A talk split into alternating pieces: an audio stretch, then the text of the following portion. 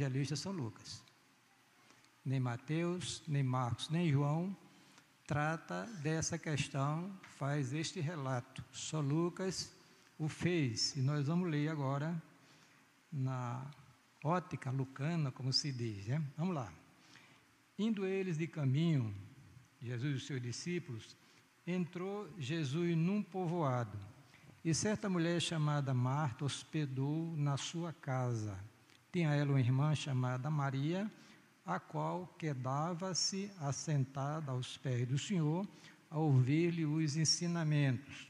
Marta, porém, Marta agitava-se de um lado para o outro, ocupada em muitos serviços. Então se aproximou de Jesus e disse: Senhor, não te importa de que minha irmã tenha deixado que eu fique a servir sozinha? Ordena-lhe, pois, que venha ajudar-me.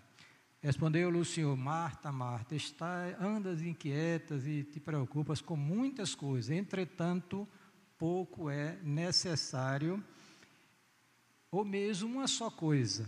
Maria, pois escolheu a boa parte e esta não lhe será tirada. Que Deus abençoe com que lemos da sua palavra nesta tardinha, já início de noite, em nome de Cristo. É, Demetrio, basta sim, um pouquinho mais para ali, senão eu não vou conseguir terminar a pregação. Vamos orar, né?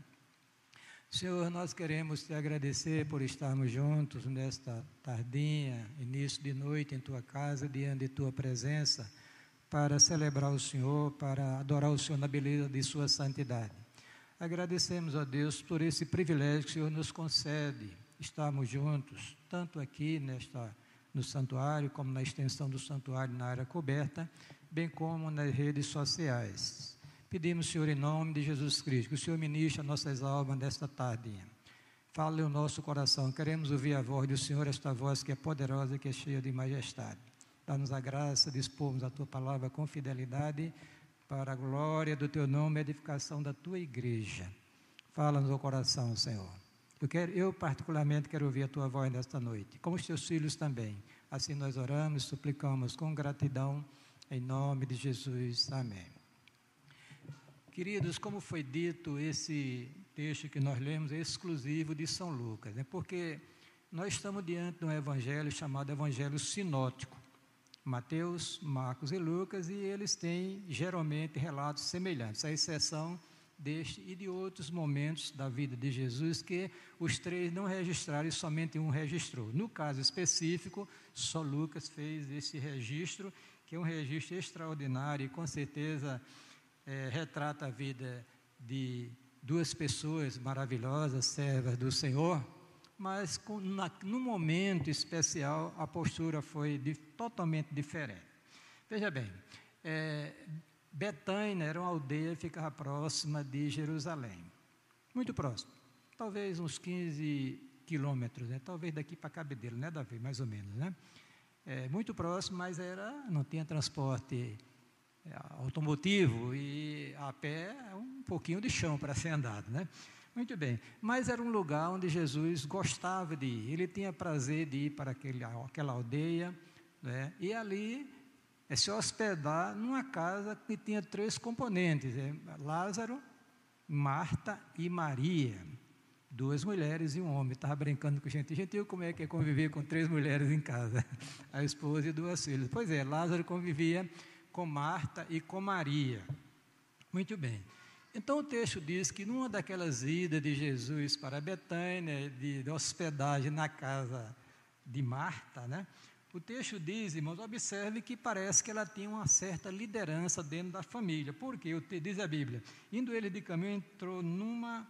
Jesus num povoado e certa mulher chamada Marta hospedou na sua casa. Só um detalhezinho.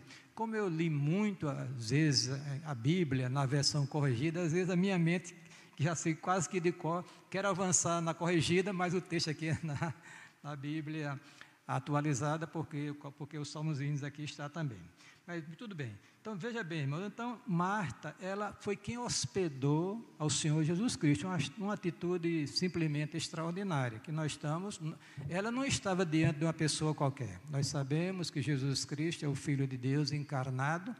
Aonde ele chegava era o próprio Deus que estava chegando para né, se hospedar, para falar, para conviver com as pessoas naqueles três anos de ministério seu. Muito bem. Só que dentro de casa, irmãos, quando Jesus entra naquela casa, agora vamos observar essas duas mulheres. Marta, se você observar lá no Evangelho de São João, que eu acredito que Deus me levou rapidamente para lá, o texto diz que ela tinha, ela tinha assim aquela capacidade, aquele desejo de servir. Porque em São João capítulo 12 diz a Bíblia o seguinte: Seis dias antes da Páscoa foi Jesus para Betânia, onde estava Lázaro, a quem ele ressuscitara dentre os mortos. Deram-lhe, pois, ali uma ceia. Marta servia. Olha que coisa maravilhosa. Marta servia, sendo Lázaro os que estavam com ele à mesa.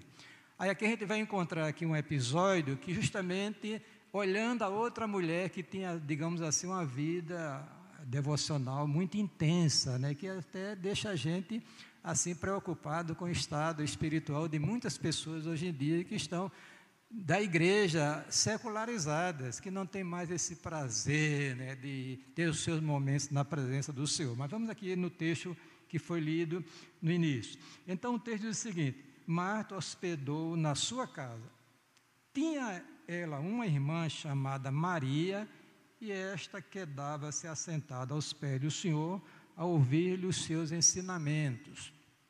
Veja bem, estamos com a presença do Senhor dentro de um lar, o próprio Deus ali, em forma humana, na pessoa do Senhor Jesus Cristo, e, Ma, e Maria percebeu que o momento era um momento especial na vida dela e na vida daquela família. Nós não, nós não criticamos, eu não ouso criticar Marta pelo fato de servir.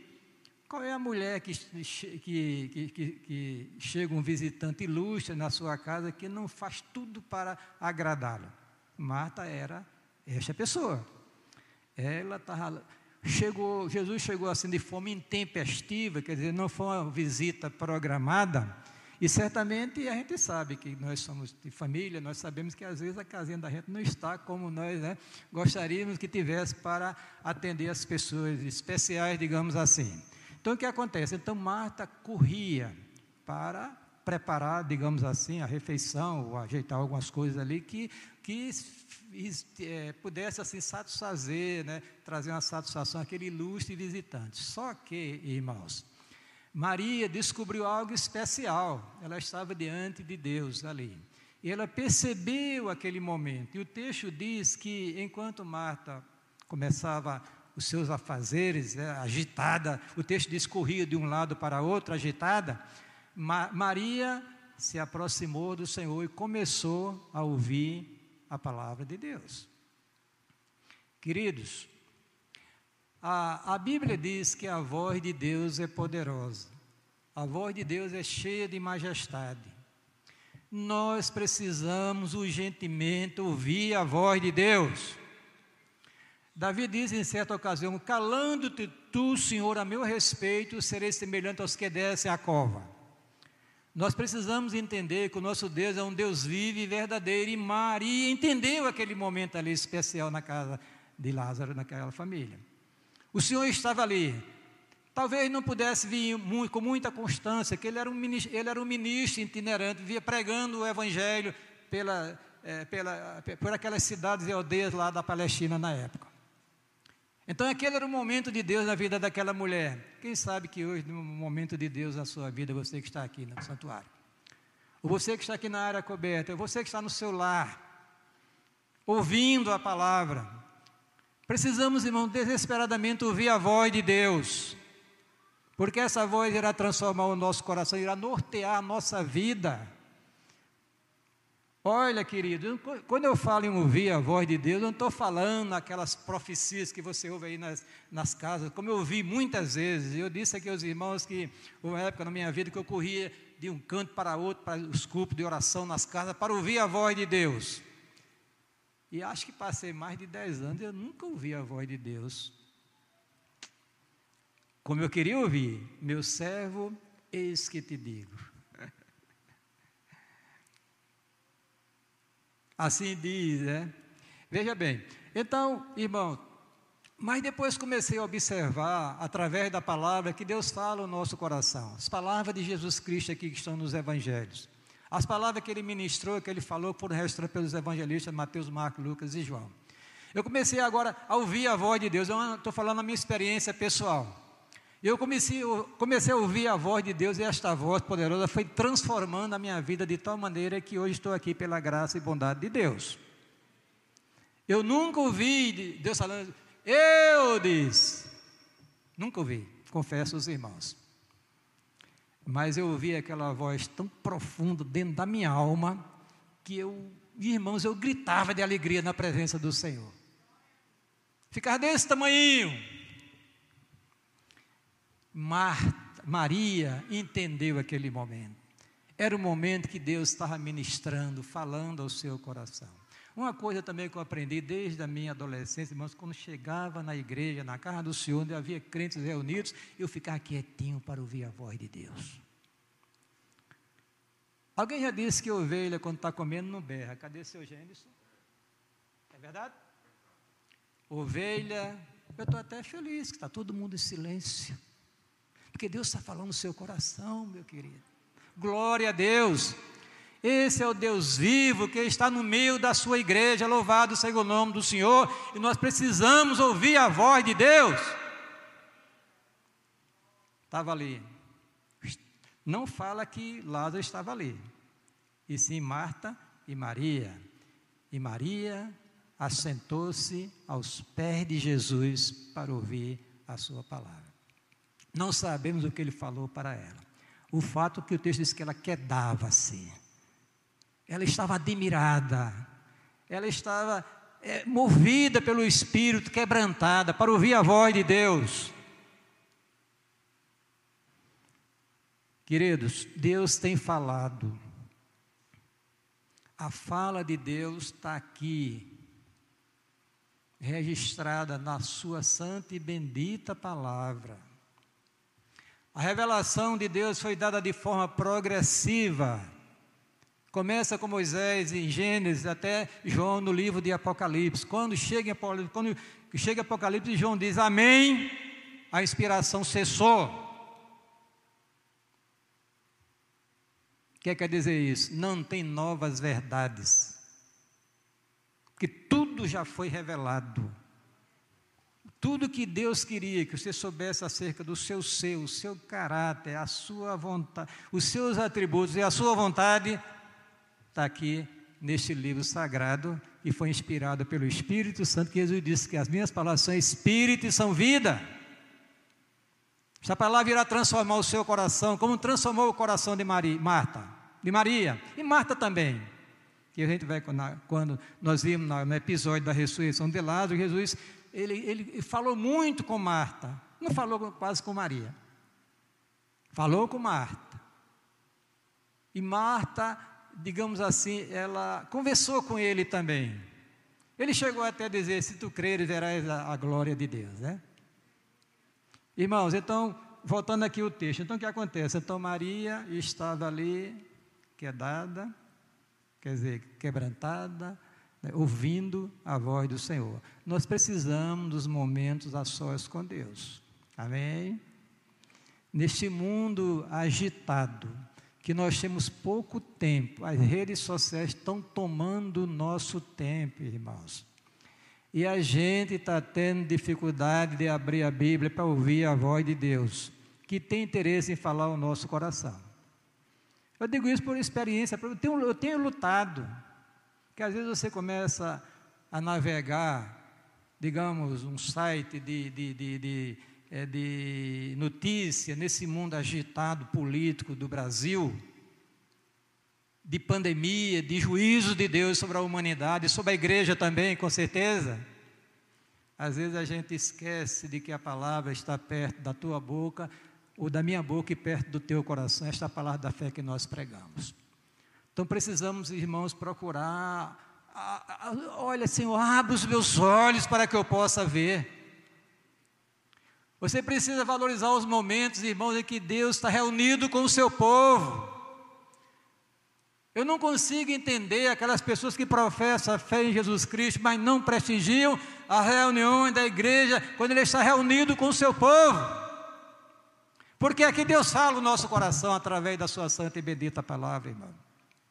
Isso é através dos cânticos, das orações, tudo girando em torno da palavra. A leitura, a exposição da palavra de Deus. O fato é que Maria estava ali quebrantada. Diga amém. Oh, que momento glorioso na vida daquela mulher. E este momento foi tão transformador que quando chega lá no capítulo 12 de São João, irmãos, olha o que a palavra de Deus diz aqui.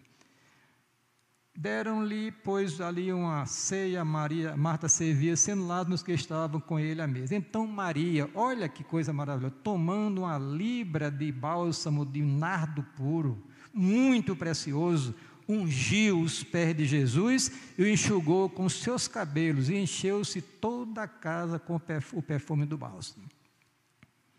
Que coisa maravilhosa. Um culto que ela prestou ao Senhor, com certeza foi consequência daquele momento que ela passou ali paradinha, com os ouvidos atentos, ouvindo a voz do Senhor, essa voz que é poderosa, que é cheia de majestade. Diga amém. Vamos adiante aqui no relato. Mas a nossa querida irmã Marta, ela não gostou da atitude de Maria. Às vezes tem crente assim, né? Quando um membro da família começa a buscar a Deus, o outro começa a ficar como, por quê? Por que esse fanatismo? Por quê? Não, você devia estar fazendo isso, aquilo. e ela fez algo que poucos sabiam. Diz o texto: Marta agitava-se de um lado para outro, ocupada em muitos serviços. Quer dizer, ela mesma trouxe para si muitas coisas, muito trabalho, que não lhe dá mais tempo para Deus. O que está acontecendo na vida de muita gente hoje, irmão. Eu conversando com a pessoa, quando vou dizer o nome, está aposentado, tem uma empresa e está partindo para outro negócio. Digo, Jesus, vai, acabou o tempo dele para servir ao Senhor. Não quer dizer que você não prospere. Prospere, querido, prospere, mas lembre-se que você precisa ter um tempo com Deus, para bem da sua alma. Para bem da sua alma, você precisa ter um tempo com Deus, com a sua palavra, para ouvir a voz de Deus.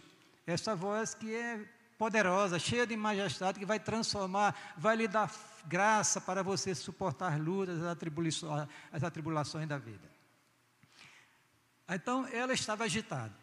É, evidentemente que não estava com algo pecaminoso, não. Estava fazendo as coisas aos olhos de Deus, aos olhos do povo, muito louvável. Só que o momento era outro. Era o momento de devoção, momento de oração, momento de consagração, momento de ouvir a voz de Deus. E diz a Bíblia, então ela aproximou-se de Jesus e disse: Senhor, não se te dá de que minha irmã me deixe servir sozinha? Diz-lhe, pois, que me ajude. a pessoa, né? Não se te dá do que. Ou, ou seja, a visão de Marta estava embaraçada. Ela achava que aquele momento que Maria estava experimentando não era um momento importante para a vida dela. E Jesus vai dizer isso. Muitas vezes pessoas acham que o momento de devoção, de ir à igreja, de consagrar a vida, se dedicar ao trabalho do Senhor, de estar junto com a igreja, isso é um momento que, sei lá, não é, não é importante. E foi isso que talvez aquela nossa irmã pensou. Olha, eu estou aqui servindo, estou correndo, preparando o, o almoço ou a janta, estou organizando as coisas para o ilustre visitante. E minha irmã está sentada aos pés dele, ouvindo a sua palavra. Senhor, manda essa mulher sair daí para me ajudar. Quer dizer, ela não tinha percebido que Deus estava presente ali naquele lugar, que Deus estava ministrando a alma de Maria, que ela poderia estar também, depois faria as coisas. Jesus não estava preocupado, irmãos, com a aparência. Jesus não se preocupa com a aparência, irmãos. Jesus se preocupa com pessoas interessadas em ouvi-lo, em obedecer a sua palavra. E a crítica foi dura, né? Manda ela, e pediu até, olha, manda que ela venha fazer, me ajudar, sai daí dos teus pés. Quer dizer, considerou Jesus como se fosse um homem qualquer, quando tá, ela está diante de Deus, cujas palavras são espírito e vida, ele próprio disse isso. Muito bem. Aí agora vem, irmãos, a lição que Jesus deu para Marta, que é para nós também aqui nesta noite. Né? Diz a Bíblia aqui.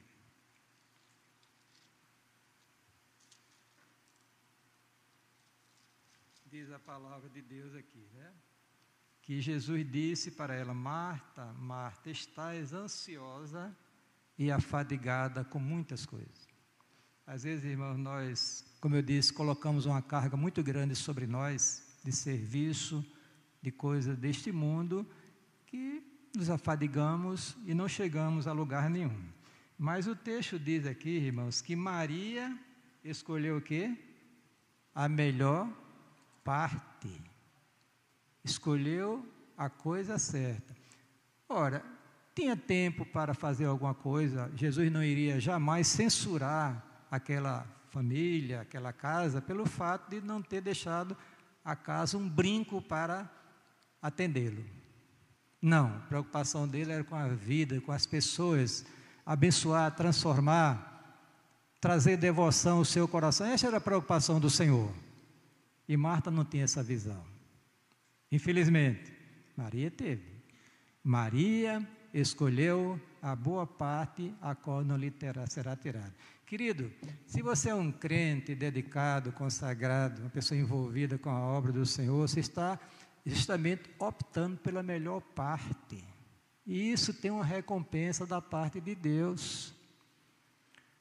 Sede firmes e constantes, sempre abundante na obra do Senhor, porque esta obra tem uma recompensa, é a obra do Senhor. Muita gente acha que a igreja é um detalhe na vida da pessoa, não é, irmão a igreja de Cristo é algo crucial na vida de qualquer pessoa que professa de coração a fé em Jesus Cristo. Porque a igreja do Deus vivo, coluna de firmeza da verdade. Deus se reúne com o seu povo quando ele se reúne em nome de Cristo para a celebração.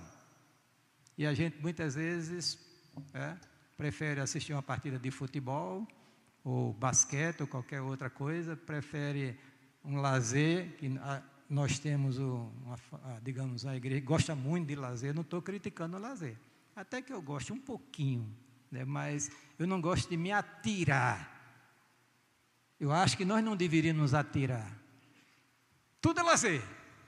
Estou criticando, não. Tem o seu lazer, os seus momentos com a sua família é muito importante. Mas eu quero dizer a você que a prioridade absoluta é o reino de Deus. Amém? Buscar em segundo lugar o rei. Ninguém protesta? Ah, em primeiro lugar. Buscar em primeiro lugar o reino de Deus e a sua justiça. E as demais coisas Deus irá lhe acrescentar no devido tempo. Então, Maria escolheu a boa parte. Jesus disse: Não lhe será tirada esta bênção. Pronto. Não lhe será tirada. Você e eu precisamos, irmão, neste novo ano que chegou, pela graça e bondade de Deus. Estava conversando com o Léo, que Deus nos tirou da fila, né, Léo? Dos que partiram para a eternidade. Ontem chegou um cidadão da minha casa, eu estava lá conversando com o pedreiro, alguma coisa assim. assim. Aí chegou, pastor, e eu olhei assim, tentei se lembrar quem é aquela pessoa pastor, e não sei, contando uma história que não sei quem morreu, o Elson, eu digo, Elson, puxando assim, é o pastor do Betel que está nos Estados Unidos. Não, não, não é Elson que na rádio e, e não sei o que, que trabalhou com o senhor e que trabalhava na livraria de O Globo, aquela livraria que fica por trás na, na, na, ali do Banco do Brasil, né? tem aquele nomezinho, 13 de maio. Que ele vendia livros evangélicos, ele jovem, não tinha talvez nem 50 anos de idade. Aí quando eu que morreu, eu, tá bom, tá certo, tá bom, obrigado pela informação. Aí fui lá no Facebook procurar, o rapaz tinha morrido, ele disse que tinha morrido, eu pensei que morreu agora, né? Dois meses atrás, no dia 1 de novembro. Câncer foi levado, o ministro do Evangelho foi levado, e muitos foram, morreram, irmão, muitos partiram. Estão no céu, se era crente em Jesus Cristo. Mas aprove a Deus deixar eu e você aqui neste mundo Diga amém, irmãos. Para quê? Para continuar servindo ao Senhor. Amém? Afinal de contas, eu disse já aqui que você está aqui neste mundo para viver para a glória de Deus. Não, pastor, eu estou aqui por um acaso, está não. Você está aqui neste mundo por um propósito definido de Deus. Desses 6 a 7 bilhões de pessoas da face da terra, você é uma pessoa especial aos olhos de Deus. E se você professa a fé em Cristo, Deus olha para você com um olhar todo especial. Ser um escolhido de Deus, chamado para a fé em Jesus Cristo, transformado, regenerado, incluído na família de Deus, para viver uma vida para a glória de Deus. E Maria tinha essa percepção. Chegou o mestre, chegou Deus, vou ficar aos seus pés. Ele não vai me criticar se eu passar né, um momento aqui aos seus pés. A irmã ficou incomodada porque queria, né, logicamente, queria um apoio para poder agilizar o serviço, mas o momento era um momento de devoção, momento de consagração. Este é o momento da igreja, irmãos. Nós estamos diante de um ano difícil, ninguém se iluda. Ninguém se iluda. A política brasileira vai pegar fogo, já tem pegado fogo. Os crentes estão brigando entre si, a igreja está destroçada. Mas nessa noite, em nome de nosso Senhor Jesus Cristo, quem estiver me ouvindo, procure intensificar a sua vida devocional. Onde a palavra, oração, a constância na igreja, a obra do Senhor, seja a prioridade absoluta. Se você quiser viver uma vida vitoriosa, senão você vai sendo levado a trancos e barrancos. Você não vai ter vitória em nada. Tropeça aqui, acolá. Mas se você investir como Maria investiu na sua vida espiritual, você vai ouvir a voz de Deus. Maria escolheu a boa parte e isso não lhe será tirada. Às vezes dói no meu coração quando o servo de Deus diz: Olha, não quero fazer isso. Diga, ai Jesus, meu Deus, meu Deus, me ajude. Não vou censurar a pessoa, mas é uma perda, é uma perda para a própria pessoa. Nós estamos envolvidos no maior projeto que você possa imaginar, que é o projeto de Deus. É o programa de Deus que foi estabelecido na eternidade e que breve será a sua conclusão com a segunda vinda de Jesus Cristo. Precisamos, irmãos, gastar o resto das nossas vidas aqui vivendo intensamente o Evangelho para a glória de Deus. Mas, pastor, o senhor está propondo que a gente deixe de trabalhar? Não, não estou dizendo isso não. Eu quero que você arrume as prioridades dentro da sua vida. Estabeleça uma hierarquia de prioridade e Deus e a sua obra devem estar em primeiro lugar as outras coisas vá colocando. Dois pastores, eu vi, um mais famoso que o outro. A ordem das coisas. Primeiro, Deus. Segundo, família. Igreja, terceiro lugar. Eu digo, não, está errado.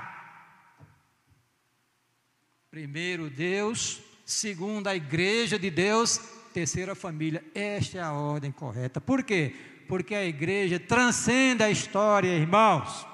Os eleitos foram eleitos na eternidade.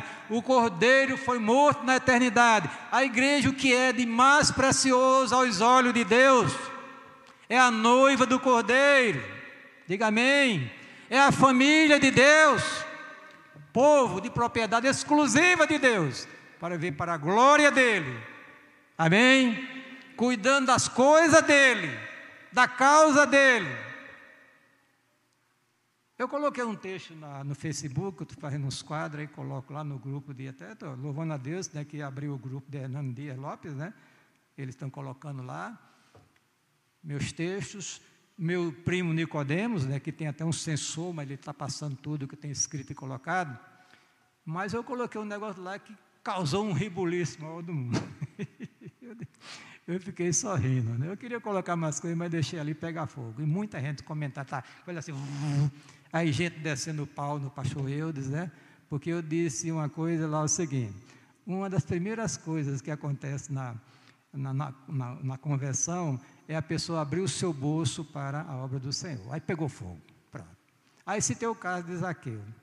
Aí pegou fogo. Não, o pastor está errado, sei o quê. É questão de prioridade, irmãos. Nós vivemos, nós passamos muito tempo nesse mundão aí, gastando tudo, e agora nós estamos envolvidos na causa do Senhor. E quando nós estamos, a, a liberalidade, desculpa falar isso, que é importante também na vida do cristão. Quando a gente começa a entender o programa de Deus, a sua causa, a gente precisa entender que nós temos de lançar é, tudo nosso nesta obra, irmãos. O tempo, a vida e os bens, como dizia o, o pastor Catão de saudosa memória. Viver a Deus, consagrar o tempo, a vida e os bens para a glória dele, e Deus não vai deixar faltar nada. Mas a crítica foi grande, mas eu tenho outro quadro já pesado que eu vou colocar. E outro que eu pensei. A questão não é de são valores, irmão, não é quantidade de dinheiro. Zaqueu disse que daria metade dos seus bens aos pobres, e se tinha é, é, é, defraudado alguém, restituiria quatro vezes mais. Mas nós precisamos entender que o gasofilácio é do interesse de Deus. Jesus estava no santuário, estava parado dentro do gasofilácio, estava sentado, observando as contribuições para a manutenção do trabalho do Senhor. E diz a Bíblia que muitos ricos botavam muito dinheiro, o Senhor nem se preocupou com a quantidade. Mas uma viúva pobrezinha colocou duas moedinhas, duas merrequinhas. E o Senhor disse aos discípulos: Olha, esta mulher deu mais do que todos eles, porque ela deu tudo que tinha. Precisamos entender, irmãos, que Deus não está preocupado em quantidade, e sim em fidelidade.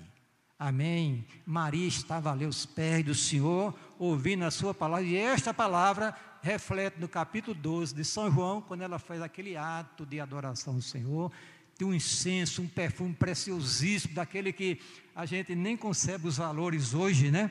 Porque era muito dinheiro, muita grana, passou uns 10 anos juntando para comprar aquele perfume e para uma ocasião especial que ela talvez nem pensasse que iria acontecer. Chega Jesus ali, depois de ter ressuscitado Lázaro, naquela ceia, aquela mulher pega aquele ali, aí derrama aquele perfume nos pés de Jesus, começa a beijá-lo e a enxugá-los com seus cabelos. Que coisa maravilhosa. Foi censurada por um discípulo, Judas Iscariotes. Jesus o repreendeu e disse: Os pobres sempre o tendes convosco, podeis fazer bem a ele quando quiseres. Esta fez o que podia para a minha sepultura. Glória a Deus. Maria, esta mulher que optou para passar aquele momentozinho especial na presença do Senhor, ouvindo a sua santa e bendita palavra. Guarda esta palavra no seu coração. Amém? 2022. Olha, eu estou com 73 anos, mas tô, acho que estou pulando de, de, alegria na presença do Senhor. Observando muitos que já passaram, e Jesus, tu tem sustentado o teu ser. Não sustenta mais, deixa eu chegar a 80, 90 pregando a tua palavra e escrevendo. Quando eu era irmão, estava naquele momento de renovação espiritual, eu, eu, sempre pedi, ah, como eu queria ser um pregador famoso, Billy Graham, Moody, etc, etc, né? Pregar milhares de pessoas, esse era o meu desejo do meu coração. Bom, aí Jesus me colocou na é, pessoas nas minhas mãos para ensinar a palavra de Deus. Eu digo, então o senhor não queria que eu fosse um pregador, aquela maravilha, daquele quando fala, o povo se eletriza, né? Mas me colocou diversas salas no Betel Brasileiro, no STEC, no, é, no, no CETEP, é, no, no Céus, até eu brincando que era de Vanderlange, Vander, Vanderlan, Vanderlange?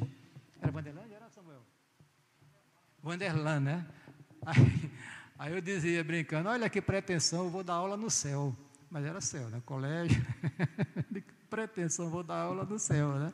Pois é, então Deus colocou, irmãos, aquelas pessoas, irmãos, para poder ensinar, pregar, entusiasmar para o reino de Deus. E quantos para tal dia estava vendo um japonês lá no Japão, né, que ele era japonês, veio estudar aqui, voltou para o Japão, está lá no Betel Brasileiro com essa de glória a Deus, sou meu aluno aqui para a glória de Deus. Né?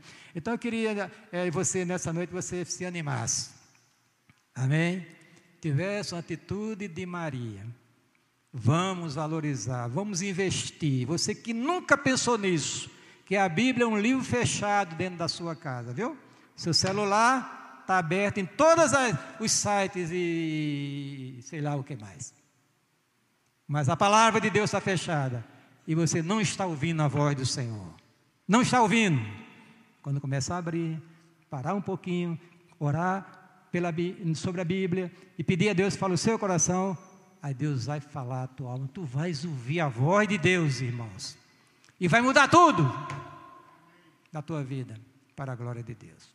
Maria escolheu a boa parte, ou a melhor parte, e isso não lhe será tirado, disso Deus, através do seu Filho Jesus Cristo. Amém? Que Deus te abençoe, te dê graça nessa noite, em nome de de Jesus. Que coisa maravilhosa é a palavra de Deus, né? Ainda bem que eu sabia o texto de qual, que a folha o vento levou. Esse é o nosso Deus, irmão. É o Deus vivo e verdadeiro. Ele tem um propósito na sua vida. Você que está aqui olhando para mim nessa noite. Deus tem um propósito na sua vida. Um grande propósito. Mas, pastor, já sou, é, passei dos 50, ah, que nada, a palavra de Deus diz que ainda na velhice darão frutos. Pode ser que não seja naquela quantidade, né, Gênesis, em termos de quantidade, mas com certeza a qualidade é melhor. A qualidade é melhor. Que Deus nos abençoe. Em nome de Jesus. Santo Espírito, encha minha vida, pois com Cristo eu quero brilhar. Santo Espírito, encha minha vida, usa minhas almas a salvar.